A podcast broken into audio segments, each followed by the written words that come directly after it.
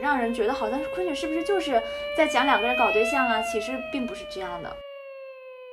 在一定程度上起到了客观上起到了传承昆曲的作用，但你不能说把他们神化，把他们神格化，觉得他们很伟大，不是，他们只是普通人而已。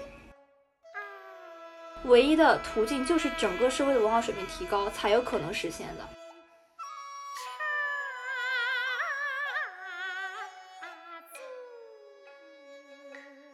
大家好，欢迎收听本期的不知所云电台，我是七环。嗯，各位好，我是姚航。呃，这期我们非常开心啊，在四期节目之后，我们终于请到了我们的第一位嘉宾李若曦。那若曦给大家打个招呼吧。Hello，大家好。那若曦姐呢，现在是在南大读书，一直以来都对昆曲有着一些学习和了解，并且在前段时间呢，是在这个昆曲史上非常有名的苏州昆剧传习所实习工作。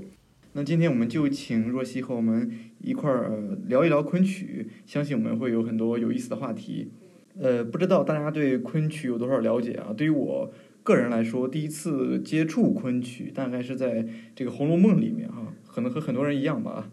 呃，我自己最印象很深刻的就是这个小时候读《红楼梦》，这个呃碰到黛玉，也就是偶然听到贾府的戏班儿，呃唱的那个“原来姹紫嫣红开遍”。呃，也就不论在这个，也就是《牡丹亭》里面一句非常呃有意思的唱词啊，呃，不论是在电视剧还是在书籍里面，我觉得这个都给我一种非常呃奇妙的一种呃触动感吧。尤其是放在这个呃这种这部剧、这部小说的情节当中，也就是在这个黛玉听到宝玉和宝钗之他们之间的婚事之后呢，就这种伤啊，或者与我觉得和日后贾府的。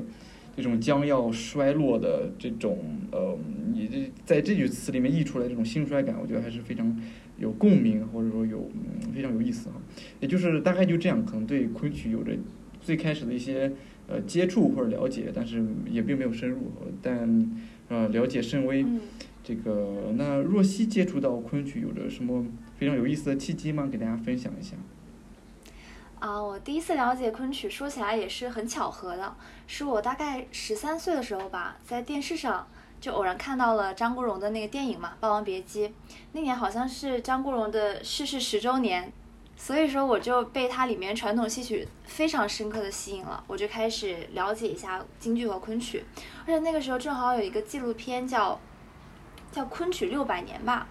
我跟着看了以后，算是对，就比较系统的了解了一下。昆曲的历史变迁，而且那个时候我也是正好在看白先勇的小说啊，对，他在书里面写的自己对对昆曲都传承做了很多贡献嘛，这个也是让我对于昆曲在在心理上更接更亲近了一点。不，我前段时间还看到那个白先勇他在做那个《牡丹亭》的那个就是昆曲的那个青年版是吧？嗯，青春版。对这个这，对对，他对这方面的推广还是就是蛮大贡献的。对，因为他在台湾嘛，他之前就是我所在的这个单位昆剧传习所，我们的所长顾笃黄先生，好像是在零一年的时候就带了就是班底去台湾演出，然后那个时候余光中啊、许绰云啊，还有白先勇他们看了之后，就是反响非常的大，这个是在大陆是完全见不到的，那真的就是就是。对，盛况空前。然后当时白先勇就说，他觉得最好的演员在大陆，但是最好的观众是在台湾呢。嗯，对，这是很好的良性的互动。对，但是其实说实话，就是白先勇的这个《白牡丹》就青春版《牡丹亭》，其实是比较鸡肋的。嗯，对，真正欣赏昆曲的人可能会不太愿意去去看它，但是对于没有接触昆曲的人呢，肯定是一个非常好的入门的一个一个尝试。对对对对。也就是说，对可能对专业的那种呃票友或者说演员来看，可能会有一点那么的不专业嘛，并不是说不专业吧，是。怎么说呢？因为《牡丹亭》它是一个非常长的剧本，基本上几天几夜才能演完。它把它浓缩在两三个小时之内，就一定会，它并不一定说是去无存精，可能就只是挑了剧情的几个比较单薄的主线，把它完全的穿成了一个以爱情为主线的故事。这样的话会损伤它的完整性和丰富性的。包括我当时自己看的时候，我就发现它有一出。非常好看好玩的折子戏，就是闹学嘛，现在一般就叫春香闹学，它就全部删减掉了。这个我当时看的时候是觉得非常遗憾的，因为你知道我们这个昆剧，就当时它是就是被称为传奇嘛。对对，传奇呢是叫做十部传奇九相思的，就它本身就已经是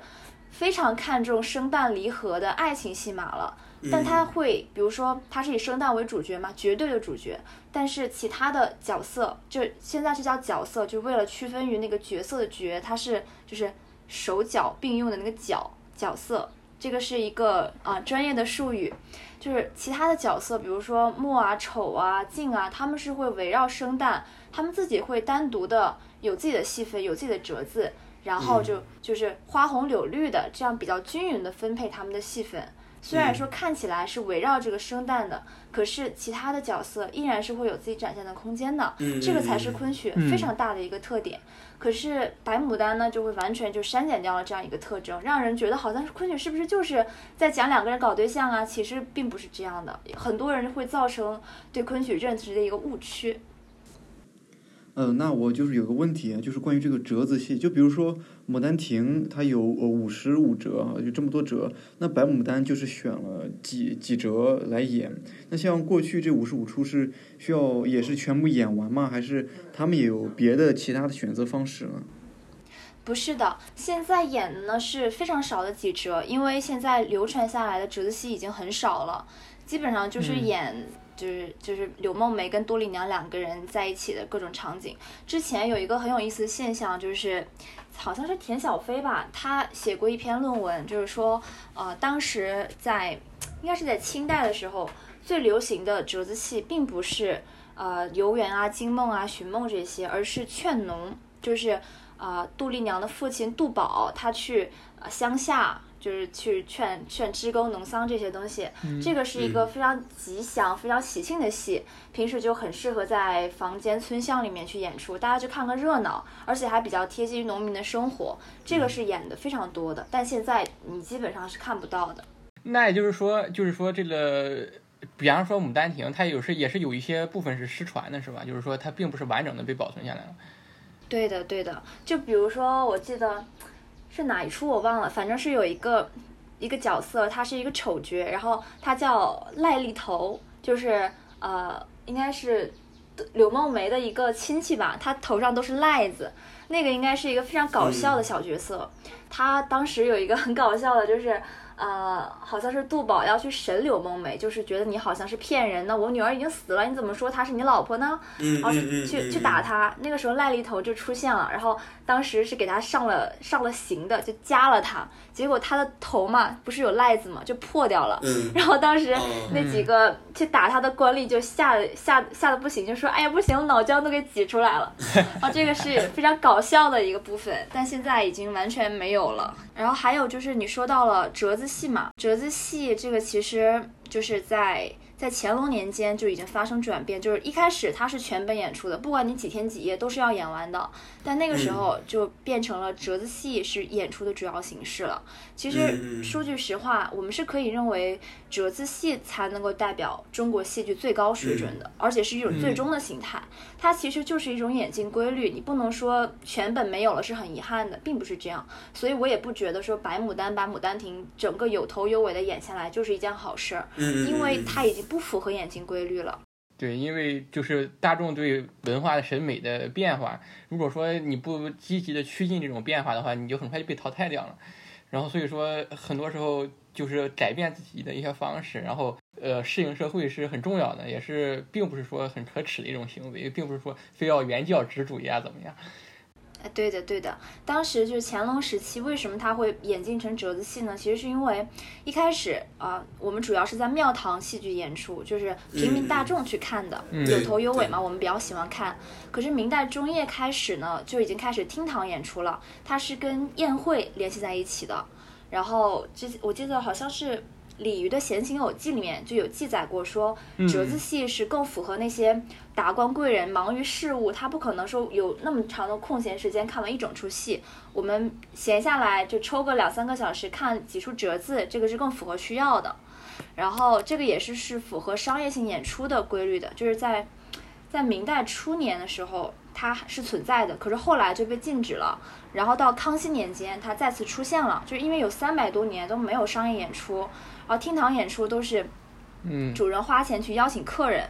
庙堂演出就是房间的演出，都是大家凑个份子，然后逢年过节去演出戏。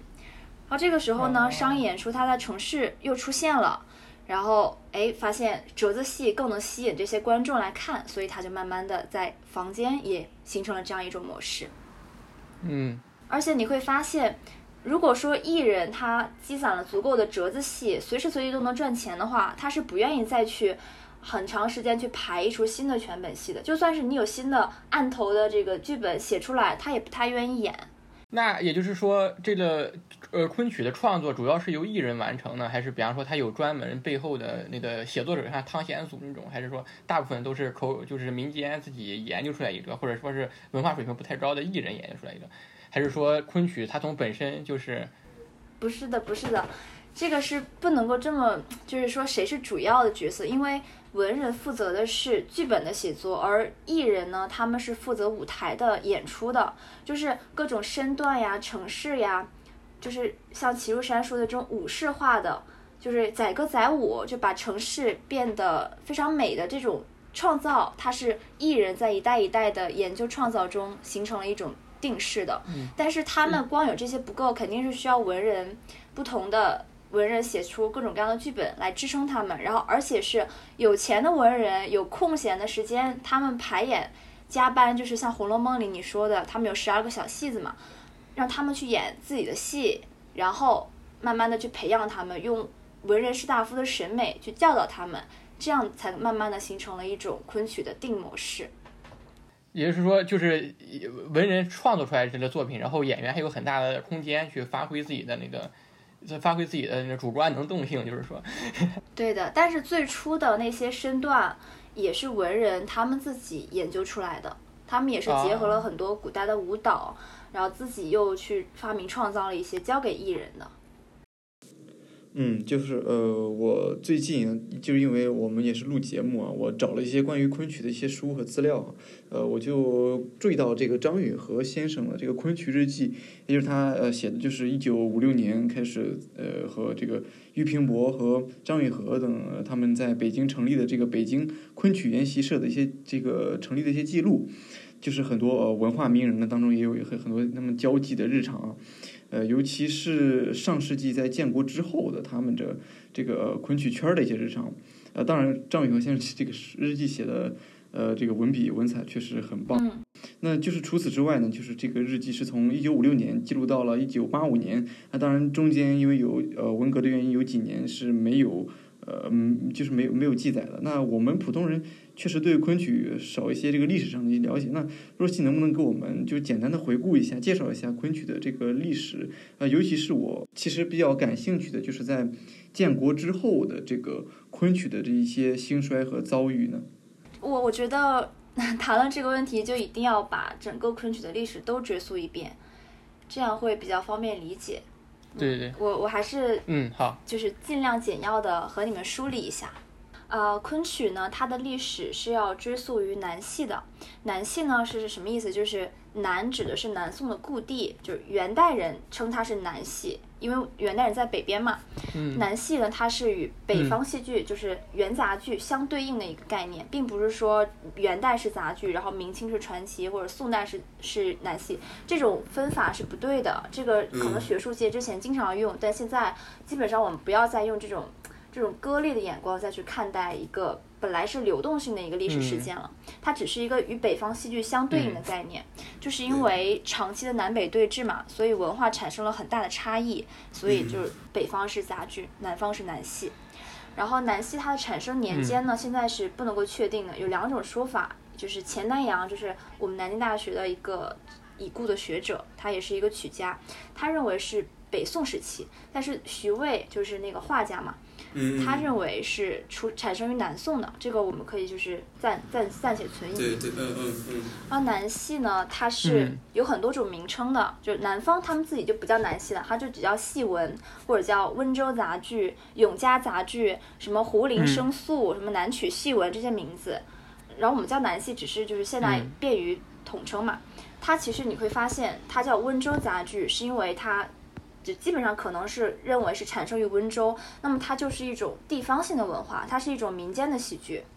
这个时候南戏的就是基本的草创初期，它是字词非常的粗俗，然后文人基本上不参与的。那到了明清年间，士大夫开始参与南戏创作的时候，就叫做传奇了。然后这个南戏的音乐就是南曲，这个是一个非常重要的声腔系统，它给之后的四大声腔，就比如说呃海盐腔、余姚腔、昆山腔和弋阳腔发展兴起都奠定了一个基础。就昆山腔就是我们后来的这个昆曲的声腔。那么我们已经产生昆山腔了，就需要提到一个人，他叫魏良辅，他最大的贡献在于就是改良昆山腔嘛，研制了一个水磨调。改良前的昆山腔是什么样呢？就是以腔传词，就是唱是什么样，词儿就是怎么，就是就是等于现在的怎么说呢？就是有一个固定的，就是顺着那个调儿唱。哎，对的对的，它是很随便的。但是改革之后呢，就是一字声形腔，就是你的旋律一定要与字词的四声音律，就是平赏去入相结合，而且呢，它是不再用昆山诗文化啊，对。不再用昆山话演唱，使用的是官话，就是中州韵演唱。这样的话就方便了传播嘛。嗯，所以说这个时候这一种地方方言演唱的声腔就变得非常的婉转悠扬，百转千回了。那么这个时候其实还是只是在声腔方面，那真正被我们现在称为昆曲的舞台艺术，它是呃从梁辰瑜把昆山腔用于传奇剧本写作的时候开始的。梁辰瑜这个人他。呃，比较有名剧本有《红线女》啊，《浣纱记》。《浣纱记》这个剧本是很重要的。这个剧本开始传奇的写作，就是文人的创作和加班的豢养开始结合了，就是他们开始养加班来演我们自己的戏。那这个时候，戏剧就依赖了一个职业戏班的演出，它就会形成了一个很体系化的角色制。角色制是什么意思呢？就是呃，演员在。演这个戏的时候，他要通过角色这个中介，就是虽然说具体的这个演出的对象他是千差万别的，他可能是杜丽娘，也可能是呃什么崔莺莺，但是他都要通过旦这个行当来完成。所以说旦这个行当是有它一定的这个程式化的，所以你只需要学习旦旦角的这个程式化的东西，你就可以随便去演哪一个人物了。所以这个是呃。昆剧非常非常重要的一个一个特征就是角色制，演员并不是说呃每个戏不一样，我要先去理解这个人的想法，我去去琢磨这个人物的内心，我是先通过我自己蛋角的我最蛋角的理解，然后来演绎这个人物的。嗯，那就是在京剧当中，这个呃这个生旦角色和我们这个昆曲的这种历史上这个环节也是有呃相似之处的吗？肯定是有相似之处，因为京剧就是昆曲的相当于后代，它是对，因为昆京剧的形成是就是四大徽班进京的时候，对对对对，它结合了汉剧，结合了各种其他的地方剧种，然后把昆曲的东西也都结合进去了，然后形成的一个新兴的剧种嘛，它肯定是要借鉴流传了很多年的角色制的。但是我们对，但是我们昆曲的角色制呢，不像现在说的生旦净丑四大行当，因为昆曲中还有一个很有特点，就叫做末末呢，就是老年男子。但是现在京剧基本上就叫老生嘛，他已经归到生行里面去了。啊，老生。然后呢，就是梁辰瑜之后，戏剧的演出就从庙庙台到了厅堂嘛，从演给那些神灵鬼怪看，就是大家都是为了祈福去演个戏，观众都是那种根本不识字儿的百姓。这个时候，他就一跃变成了贵族士大夫阶层的娱乐了。那贵族士大夫肯定是要求我们要净化喜剧的，他要之前的这个男戏是特别粗糙的，他有各种杂耍，没有没有很紧凑的剧情，然后人物的角色也是很模糊的。那这个时候净化了之后呢，就把杂耍呀或那些无关的东西都剔除掉了，变成了一个比较模式化的喜剧，就被程式化了，被那个就是规范到了一套一套的那个。约定就是模式当中。对，但是这个时候更重要的呢是曲，而不是剧。也就是说，昆曲永远都是文学性和音乐性第一位，剧情就是戏剧性是次要的。嗯，这个也是中国传统戏剧的一个共性。啊，这个对我就值得就是提一下，就是落地先生就是一个呃戏剧研究者，一个很很棒的学者。他呢对中国民族戏剧有一个特别。我觉得很精到的分类，我们现在一般都是叫剧种嘛，京剧啊、昆曲这些。但其实嗯剧种它是一个伪概念，它是建国之后啊，就是为了保护我们传统文化，所谓的就。啊，说你们各地给我统计一下，你们有哪些 你们用自己方言演唱的，跟其他有区别的，你都给我报上来，我都可以保护你们。可是你会发现，可是戏剧都是一样的，只不过我在不同地方用不同的方言，然后慢慢形成我自己本地的特色的，它就形成了一个剧种。其实它根本上就是同一个源头的，所以这个剧种是是是非常虚伪的概念。如果你看到一个，比如说戏剧学者，他在谈什么剧种，你就知道他是一个根本没有看过什么书的人。对，嗯嗯也就是说，比如说什么黄梅戏啊，什么豫剧啊，其实都是有很多是相似的东西。因为，哦，对，因为比方说好多，比方说京剧里面唱的某一回，比方说那个，就像《空城空城计》，可能在其他的剧种里面也会出现。对，它都是有一个母本的。嗯那落地先生怎么分类这个呢？他把中国民族戏剧所有的戏剧啊，包括什么就是那种二小戏、三小戏，就是像莲花落子或者什么河北梆子，或者像东北的二人转这些，他都分类进来了。他说一共分为三类，哦第一个是戏弄。就是小戏、滑稽戏，什么上海的滑稽戏啊，然后那种歌舞曲笑、插科打诨，这个在嗯就是南戏形成之前有那种呃唐代的、宋代的这些滑稽戏，它都是可以分为戏弄的。然后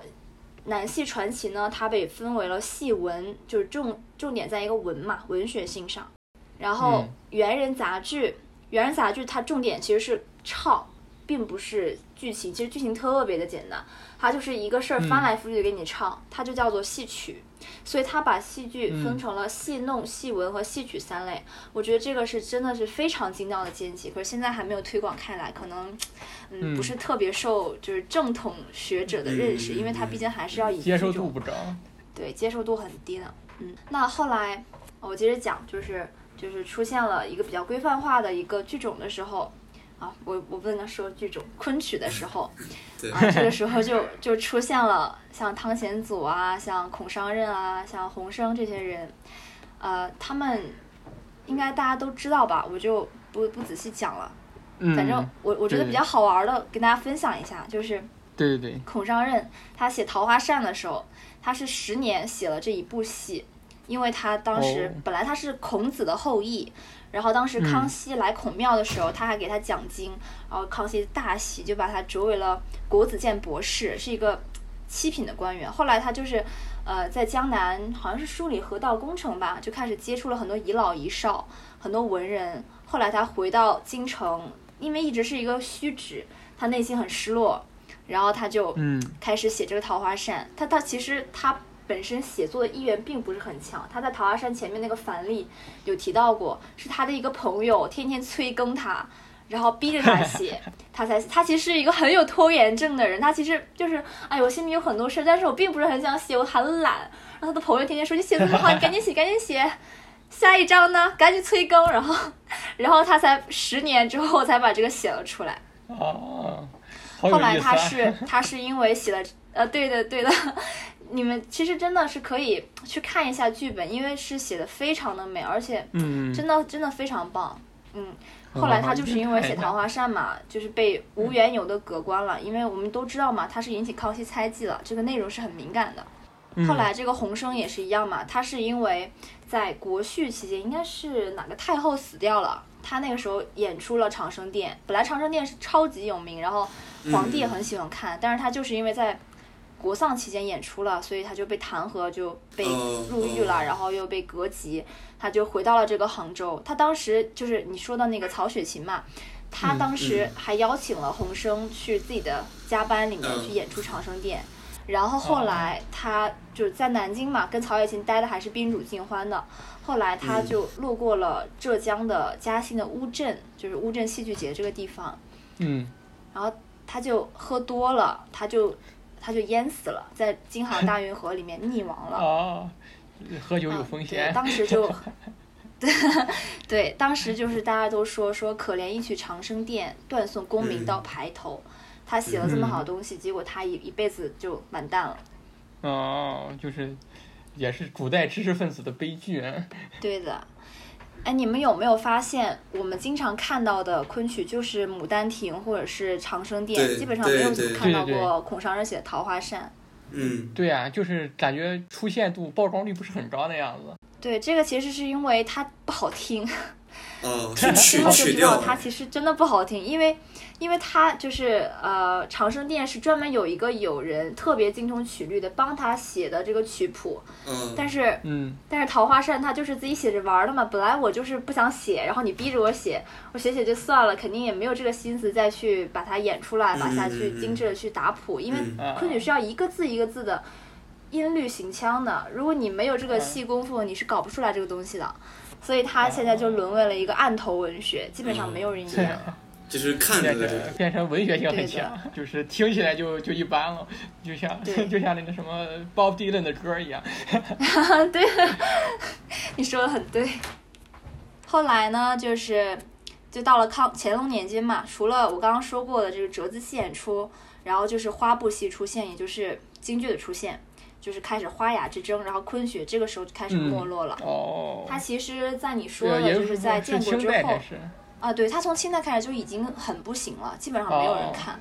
所以这段时间就没有什么可说的。可说的呢，就是到一九二一年这个时间段，就是我们单位，现在我已经离职了，我已经不能说是我们单位了。但是之前 在那儿实习的时候，每次每次跟人家讲我们单位，我们单位还是很骄傲的。对，哎，我们单位真的很有意思的，我跟你讲一点八卦好了。反正刚刚讲到，马上就要讲到我们单位了。嗯，算了，我还是先先给你们讲它的历史好了。是这样的，就是二一年的时候，因为看到哎呀昆曲再这样就不行了，真的要完蛋了，就有一些爱好昆曲的文人名士，还有一些实业家，就是啊、呃贝聿铭的家里的这个祖祖父还是什么什么叔父啊，叫贝晋梅的一个人，还有一些实业家，什么张子东、徐敬清、莫偶初，莫偶初特别有钱，他捐了巨资。他他们几个集资就在苏州建了一个昆剧传习所嘛，他们其实都是招的一些流浪儿或者是就很贫寒的儿童嗯来学戏，然后他们请的是当时昆唯一的一个昆曲的职业戏班，叫全福班的老师，还有各种笛师，还有文学，就教他们文学的啊，教他们琵琶呀、笛子，就什么都学。这这些人是非常有才的，就是他们这些学生后来就是传就是传字辈的艺人，他们是可能你学哦。旦旦角，嗯但是你什么都会，嗯。你可能连嗯。连丑你都能唱，他们都是尖报，然后他们的场面哦。就是吹笛子、弹琵琶也都会，而且文学水平也是比较高的。全才，对，就像你说的那个张春和的老公，他不是顾传健嘛，他就是传字辈的演员，嗯然后他也是很喜欢吹笛子嘛。后来他不是跟张春和好像去了哦台湾吧，他就两个人可能经常唱唱戏，但是顾传健那个时候更喜欢吹笛子，因为他可能心里面很不平，他不愿意再唱很多戏了。他们叫传字辈，其实很明显就是寄予昆曲一个薪火相传的厚望嘛。嗯嗯嗯，啊当时对是都叫，就是中间的字是船，然后名字的最后一个字是来区分他们的行当的。比如说小生就是玉字旁，嗯嗯就顾传介，对吧？就第三个字也是有有讲究的。对，都是有讲究的。然后那个旦角呢，就是草字头，比如说朱传明、嗯张传嗯芳这些人，因为他是叫什么香草美人，所以是草字头。啊很有意思啊，然后像老生啊，像墨呀、静啊，这些都是金字旁，因为期待他们有嗯金石之声，希望他们这个坚硬，然后就叫什么什么师传镇嗯这些人。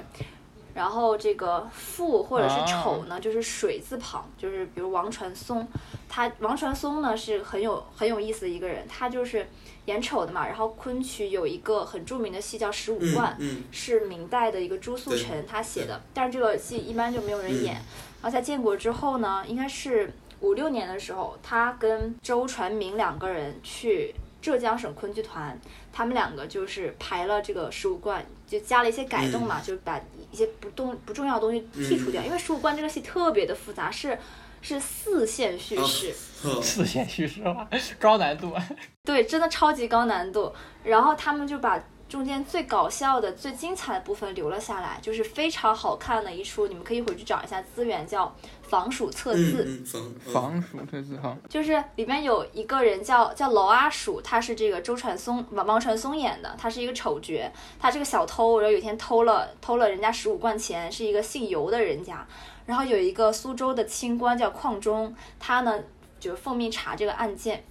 他就是看就是锁定了这个嫌疑人，但是呢又不好意思直接去问他，也不没有其他的途径去打听你是不是这个罪犯，他就假装我是一个测字先生，就算命的嘛。嗯，嗯嗯嗯那个时候，罗阿鼠畏罪潜逃，睡在一个小寺庙里面，每天很害怕。然后他就过来，就取得了他的信任，就是说的特别准，给他算，给他测字，就是说说什么，就就很搞笑。就是罗阿鼠，其实大家都知道他是罪犯，然后都知道邝忠是来测他的，但是他自己不知道。然后在一个长凳子上面，他们两个哎呀特别的精彩，就罗阿鼠那个表情真的像个小老鼠一样，然后又非常精彩的身段动作。这个戏我真的有看了十遍不止，然后真的非常的喜欢。啊，这么有意思。所以这个戏演出之后呢，就是周恩来非常的喜欢，然后他说。这个戏一出戏就救活了一个剧种，因为如果没有这个戏，可能重视度还是不够，可能昆曲就还是要完蛋。啊但是在这之后呢，大家就觉得，哎呀，他怎么这么好啊？我们一定要好好保护他。这个时候才开始，全国各地都要成立昆曲剧团。那个之之前一个昆曲剧团都没有的，可能京剧遍地开花，但是昆曲一个都没有。哦，是这原理。对，然后这个这一群传字辈的小孩们，他们所学了大概有四百出折子戏，已经是非常多了。其实现在就是。就是正经的演员，可能二级演员、一级演员，他们会的戏真的就是几十出最多，哦，跟当时传字辈是完全没法比的。所以昆曲有太多太多的宝宝贵的东西，现在已经没办法再恢复到舞台上了，是很可惜的一件事情。哦，也就是说，他们比方说建国之后的收的徒弟啊什么的都不是很多，是吧？也就是说，就是没有很严格的师承关系之类的。有很严格的师承关系，但是他们很多人都没有在从事昆曲了。就像有些人他们去去唱苏剧了，去唱滩簧，因为苏剧滩簧是非常结合民众，大家喜欢看。昆曲大家看不懂，嗯他们为了谋生嘛，只能去唱那些比较低微的戏。然后还有一些就直接就改行了，或者直接就就死掉了，或者宁愿去捡破烂儿，我都不愿意去。还有一个演员，我忘了叫什么，他都去了越南，就是偷渡去了越南。然后哦在在干什么卖军火还是什么东西，反正他就不干回去了，也呃下海了。对，下海了。所以就仅剩的这些演员，他们虽然说在很认真的教授徒弟，但是也也没有没有办法把这四百出戏完全都交给他们，然后在一代一代的传承中就不断的就流失了。原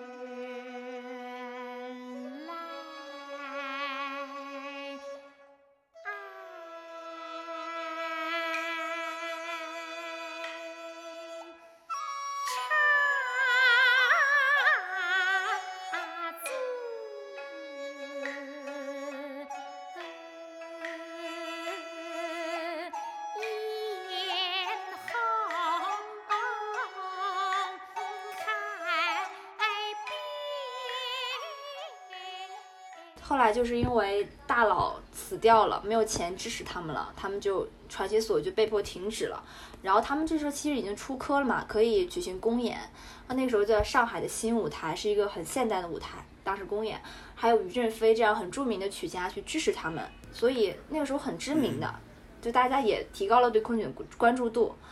后来呢，就是那个木偶出，就那个大佬，他因为他实业家嘛，办不下去了。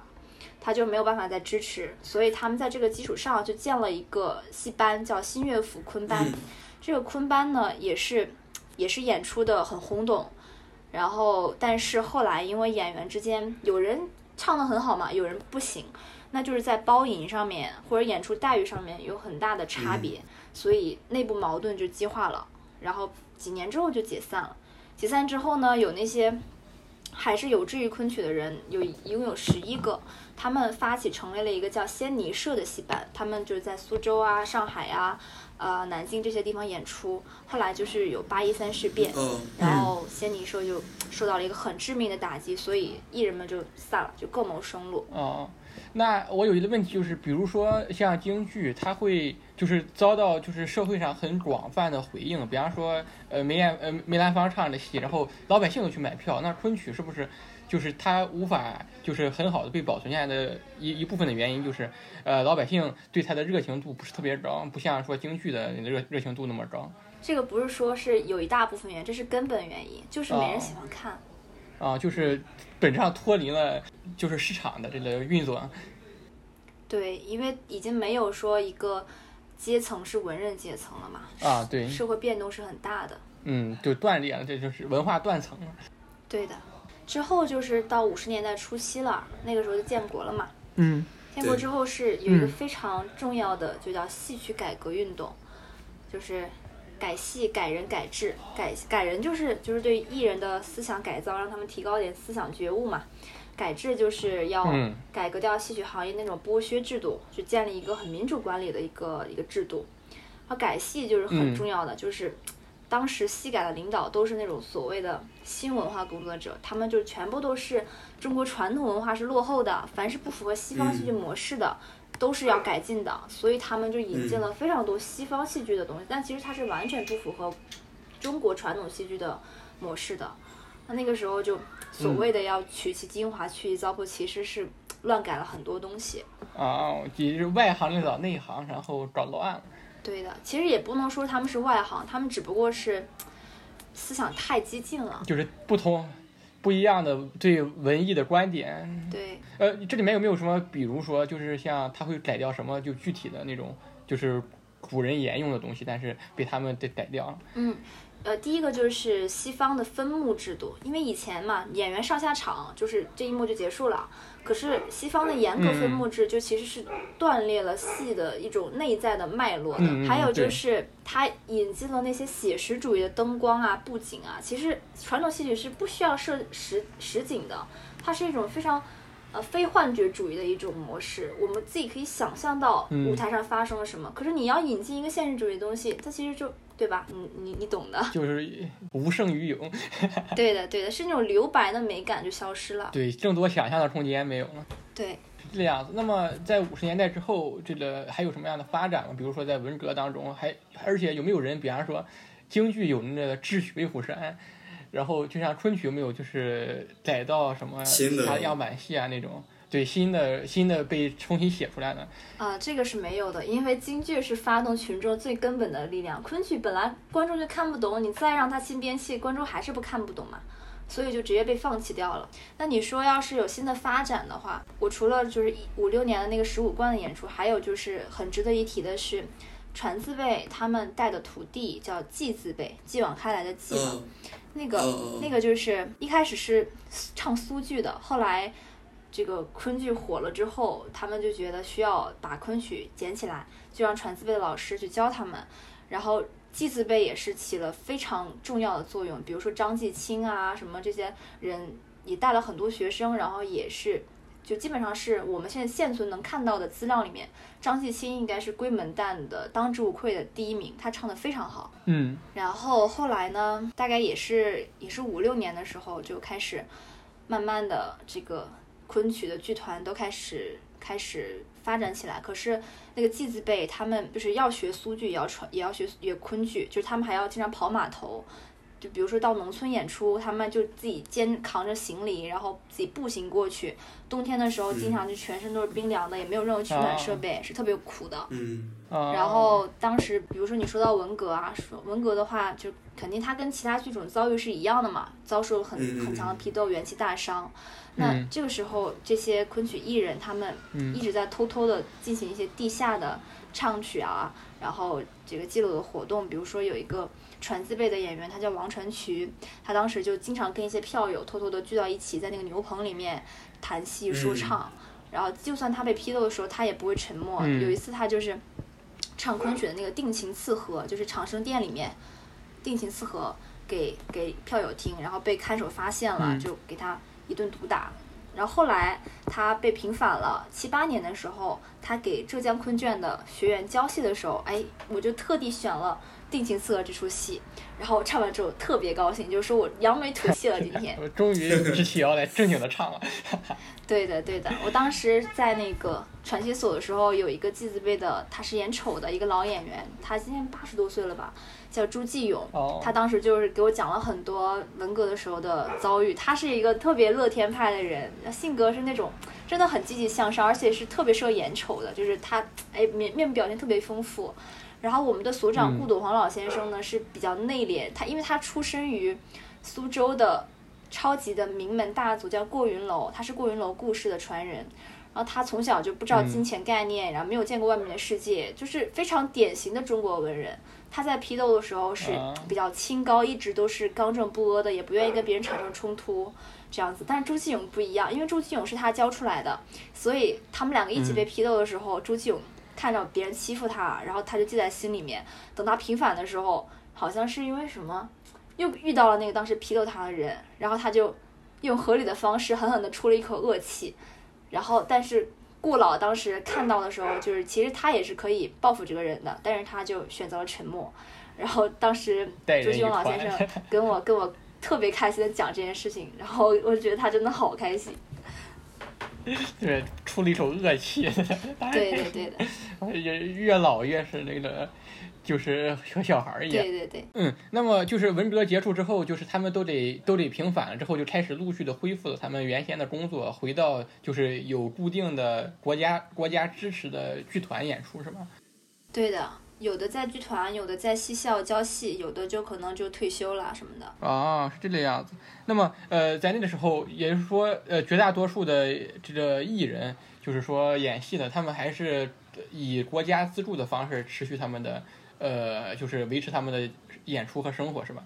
对的，那么，呃，也就是说，然后到直直直到说是就是两千年之后，可能就是近代，他们才开始有一些更多商业化，然后更多积极的参与到，呃，社会当中的一些演出，然后包括传播一些戏曲的文化，然后包比如说在就是最近火这段时间之前，他们大部分时间还是比较相对沉默的，是吧？其实现在也比较沉默，因为正规剧团、国营剧团的演出是完全不可能支付这些演员的工资的，还是要靠政府的补贴。啊、啊，还是要靠政府的补贴，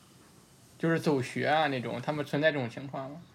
国营的剧团不会存在走学的情况，但是像我们昆剧传习所，因为它不是呃政府机构，它只是一个现在顾老嘛，过到他名下了嘛，他自己嗯在支撑的一个机构，演员就去经常需要去各地演出，他们就是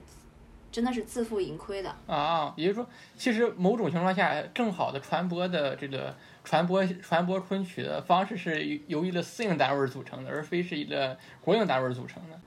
呃，只有在苏州，只有在昆剧传习所，还有苏州的一些自己商业化演出的，比如说山塘街女，如果去的话，可以看到它它的这个街头就是一个叫什么蓝牙山什么蓝牙昆曲评弹馆这种的，就是就是请的一些昆曲的艺人，然后他们就一个老板在经营的，这种的在苏州是比较多，在出了苏州你就基本见不到这种情况了，所以各。各地就指上海昆剧团、浙江省昆剧团、苏州昆剧团，还有南京的这个江苏省昆剧团，这些剧团才是昆剧的主流。那么就是关于昆曲在当代的这个传播，现在有什么创新的地方？就是除了我们说的那个白先勇先生他做的那个，还有其他的，比方说更好的创呃创新传播还有推广的方式吗？这个要回到一个最根本的问题，就是昆曲它需要创新吗？就是现在的昆剧团，这个应该是不会流传到他们那边，所以我说他们坏话应该也没有关系哈。啊，所有的昆剧团，他们受政府支持，为什么呢？因为政府需要他们去搞面子工程、搞政绩。每比如说每年我给你拨嗯三百万，让你去做一个戏，去歌颂什么东西，歌颂呃以前的仁人志士啊，歌颂现在的政绩啊，搞这些东西，新编戏，他们需要迎合政府的趣味，但是这些戏不可能进入市场流通，给领导们演一场，这个戏就封箱了，可能演员半年排这一出戏就演了几场戏就没有了。他们是顾不上去恢复老戏的，他们平时自己有演出，嗯就演那些他们自己会的，然后观众其实也没有说太大的要求，不可能说像像以前京剧鼎盛时期，然后那个袁四爷会知道说你今天走了五步你就不对，没有人会这样说的。啊，就没有人那种斤斤计较，也不是斤斤计较，就是精益求精的那种那种形态就已经几乎几乎丧失了。大部分的时候都是应付差事。不能说他们是应付差事，就比如说南京的这个江苏省昆嘛，他们演员都是非常非常不错的，他们给观众，因为南京还是有一批昆曲爱好者的，每次来院都是满座，他们不能说是应付观众，但是他们的能力就是有限，不可能说出现了一个啊不世出的风华绝代的一个名角。他们只是在做他们的工作而已，这对他们来说只是一份工作，就是他们就是一个政府的有编制的一个政府机构的人员而已。因为他现在昆剧已经完全丧失了市场性，就是他们演什么观众就看什么，不可能说是一种演戏和观众互动，然后去让彼此都成长这种状态是没有的。嗯，这也是就是现在绝大多数的呃曲艺所面面临的一个问题，就是说，呃，观观众的阶层和就是在逐渐减少，然后迎合市场越来越难。感觉是就像京剧也是这样的，即使是京剧，它也是说是，比方说年轻一代还是相对少的人就是关注它，然后更别说就是什么豫剧、黄梅戏之类的了，对吧？嗯，其实我说到这个市场化，我想提一句，就是说，呃，昆剧你可以说它就算想迎合市场，也没有这个市场足够大市场让它迎合。但是有一个很成功的案例是昆剧没有做到的，就是浙江省的婺剧。这个婺剧一开始它是在一个小地方，然后奄奄一息的，但是呢，它现在市场做的特别好，就是不仅可以满足他自己自负盈亏的要求，它还可以各地去演出，每次演出都是很受到欢迎，而他们的水平是非常高的，就是他婺剧是文戏武作，就是一个人又要会唱，然后身上的功夫又要非常好，就他们的龙套演员那一个个筋斗翻的，可能一连翻三十个，每一个人都是这样，特别特别精彩。太厉害了。对，你可以真的是有有机会，你真的是可以去看一下，这个非常值得。还有就是福建省的梨园戏，他们叫福建省梨园实验剧团，有一个当家花旦叫曾静平，哇，他嗯这个人真的是绝美，就是她真的不是她已经六十多岁了，但是他演的非常像一个十几岁的少女，然后真的是就女的见了他都要弯的那种。就是我不会觉得我以前没有看过梨园戏，我跟他有代沟，我看不懂。你只要看到他的表演，你就会被他迷住，就是你的魂飞天外的感觉，就是嗯就是神魂摇荡，人都没有了那种感觉。所以这种这种演出才是会有市场的，而且他们也是深耕了这个市场很多年。如果你有兴趣的话，可以看一下。好好好，我一定去看一下。应该是在呃在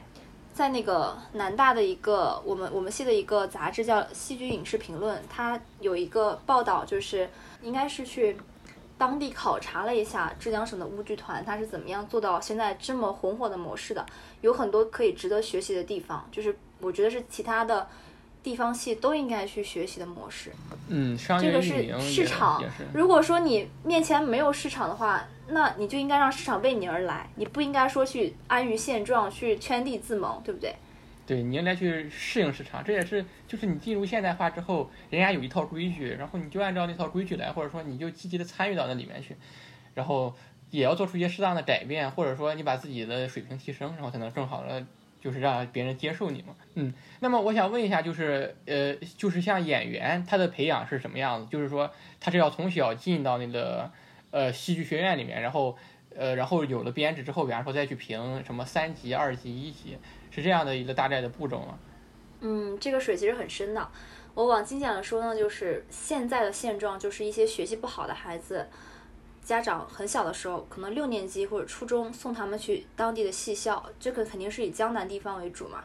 送去戏校学个五年制，出来可能你一出戏都不会，但是你可以混过混过毕业证。你可能出来之后根本就不从事这个昆剧的演出，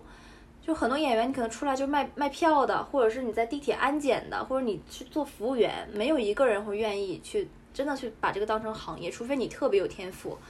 那可能你嗯，几十个人里面有两三个、三四个能从事的，就已经是就真的是非常幸运的事儿了。然后他们如果说那个时候，因为基本上比如说上海戏剧学院他们的昆曲班应该是四年一招生，这个都是会定向招聘的。你出来之后毕业就可以直接去剧团工作。然后像那种小戏校呢，他就没有办法做到这个编制，因为编制本来就少嘛，一个萝卜一个嗯坑的，他们可能没嗯办法就进入剧团了，然后他们就四散了。所以能培养的，能培养出来的演员都是精挑细选，而且是自己水平也够，然后他还有这个意愿去从事，然后你还能经得住诱惑。像很多昆曲演员其实都已经在当影视明星了，他不愿意再做这个苦工作。嗯，嗯对，所以嗯其实你会发现，一个昆曲演员他是可以有五六十年的艺术生涯的，因为他可以从小演到老，他不需要那么快更新换代，所以就没有那么多机会给这些演员来选择。所以你可以发现，你嗯看了这么多年，还是一个人在演。他的他的发展的现状也是怎么说，让人喜忧参半。没有什么喜吧，可以说是。是吧？挺绝望的。那么，呃，也就是说，参与进去的年轻人，就是在这个行业里面，也是大多就觉得挺挺阴沉的，就看不到什么出路啊之类的。嗯，其实这里也应该是很多，就是普遍的角度上来讲，许多我们所说的非物质文化遗产，或者是就是传统的古典的文艺作品的一个困境。然后，但是一方面，如果说就是我们完全的按照西方啊，或者说就是社会达尔文主义那种角度来看，就是优胜劣汰，你这个东西不好了，你就要被淘汰掉，或者说你赶不上潮流了，你就应该应该被淘汰掉。但是我们依然应该做一些就是反思，就是说不就是说不适应就是不好嘛，然后或者说怎么让它适应，或者说如何正好如如何更好的保存，其实这些都是非常值得思考的问题。我是特别不赞成用社达主义来来面对这些文化的，因为我从来都不觉得是昆曲不够好要被优胜劣汰，它本来是好的，只不过这个社会不好而已。所以你想让它复兴，没有任何别的办法，不是说靠一个人、某个团体就能引领它浩浩荡荡的走向复兴之路，根本就没有这么简单。唯一的途径就是整个社会的文化水平提高，才有可能实现的。所以我们现在能做的，或者是只能做的，就是我们单位的所长顾老他说的，他说我不期待所有人都能够热爱昆曲，我只希望有极少数人能够坚持到底。只要还有人在做，就像新晋火传，他们都要传字辈、记字辈，然后现在我们传音所的演员，他们是坚字辈，坚持的坚，必须要有人在坚持，才有可能把这个东西某一天看到它的希望。但现在我们是看不到的。嗯，对，这也是整个怎么说，整个中国文化领域不断的被娱乐化，就是不断的水档次在往下降。就是可能老一辈的老一辈的那种演员啊、戏剧家都是有风骨的，然后都是孜孜不倦的，都是对自己的要求很很苛刻的，然后到现在什么流量啊什么的都出来了。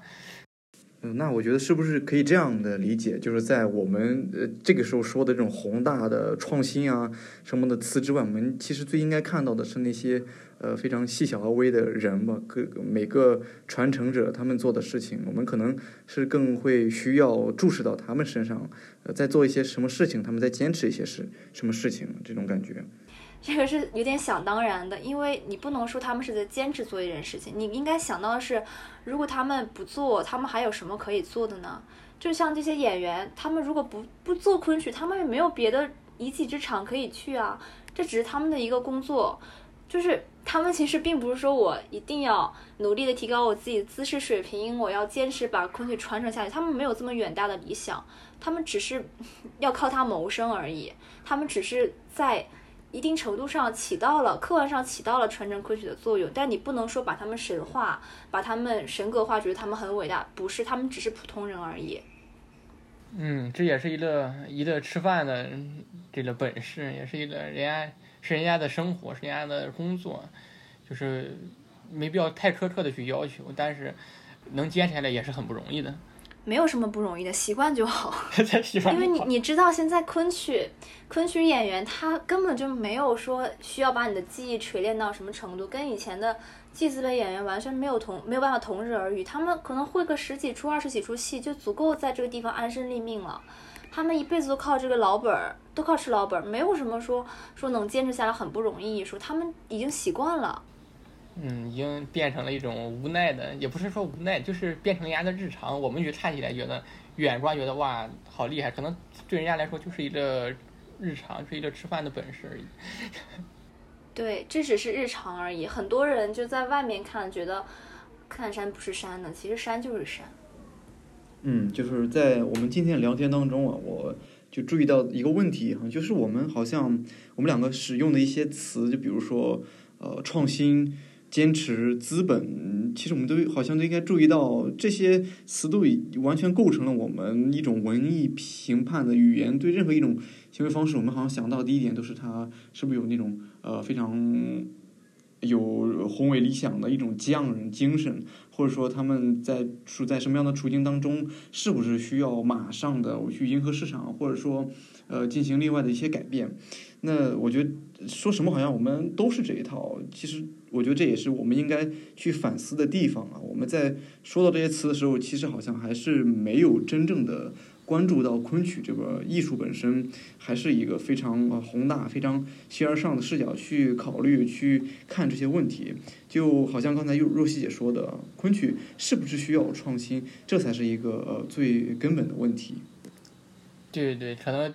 当中的那些某些词语啊，或者说是就是表达有一些偏见，或者有一些不是很明了的那个情况。没有关系，这很正常。我以前也也也不了解，我还是来了我们单位实习之前，我也是抱着你们一样的期待，就觉得演员好厉害，能坚持做这个。因为你知道我们在一五年的时候，顾老师实在支撑不下去了，他是靠自己的家用来贴补传习所的。那个时候招的演员工资只有只有两千五百块钱，可能还不到，也没有演出。他们那时候不接商演，他就是顾老当时就是很单纯的想着。我要把这帮演员招进来，恢复老戏，我保留下来这个火种，没有说我要把让把他让所有的人都看到。他那个时候没有接触什么商演，嗯所以那个时候顾老就说说可能办不下去了，你们想走就走吧。然后那个时候没有一个人走，所以我我知道这件事之后，是一直对他们抱有就是哇，你们怎么这么伟大？但是后来发现，其实他们真的是。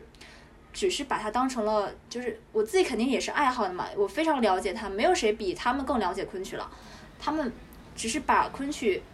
当成了吃饭喝水一样，我生活中离不开，但是就是很平常的东西而已。所有的没有亲身经历过的人都会对他抱有一些呃幻想吧，可以说。对，那也希望大家以后可以可以对昆曲多一些了解啊，或者说我们能真正的走进剧院儿，能够呃看一些他们的演出，然后去阅读一些文本。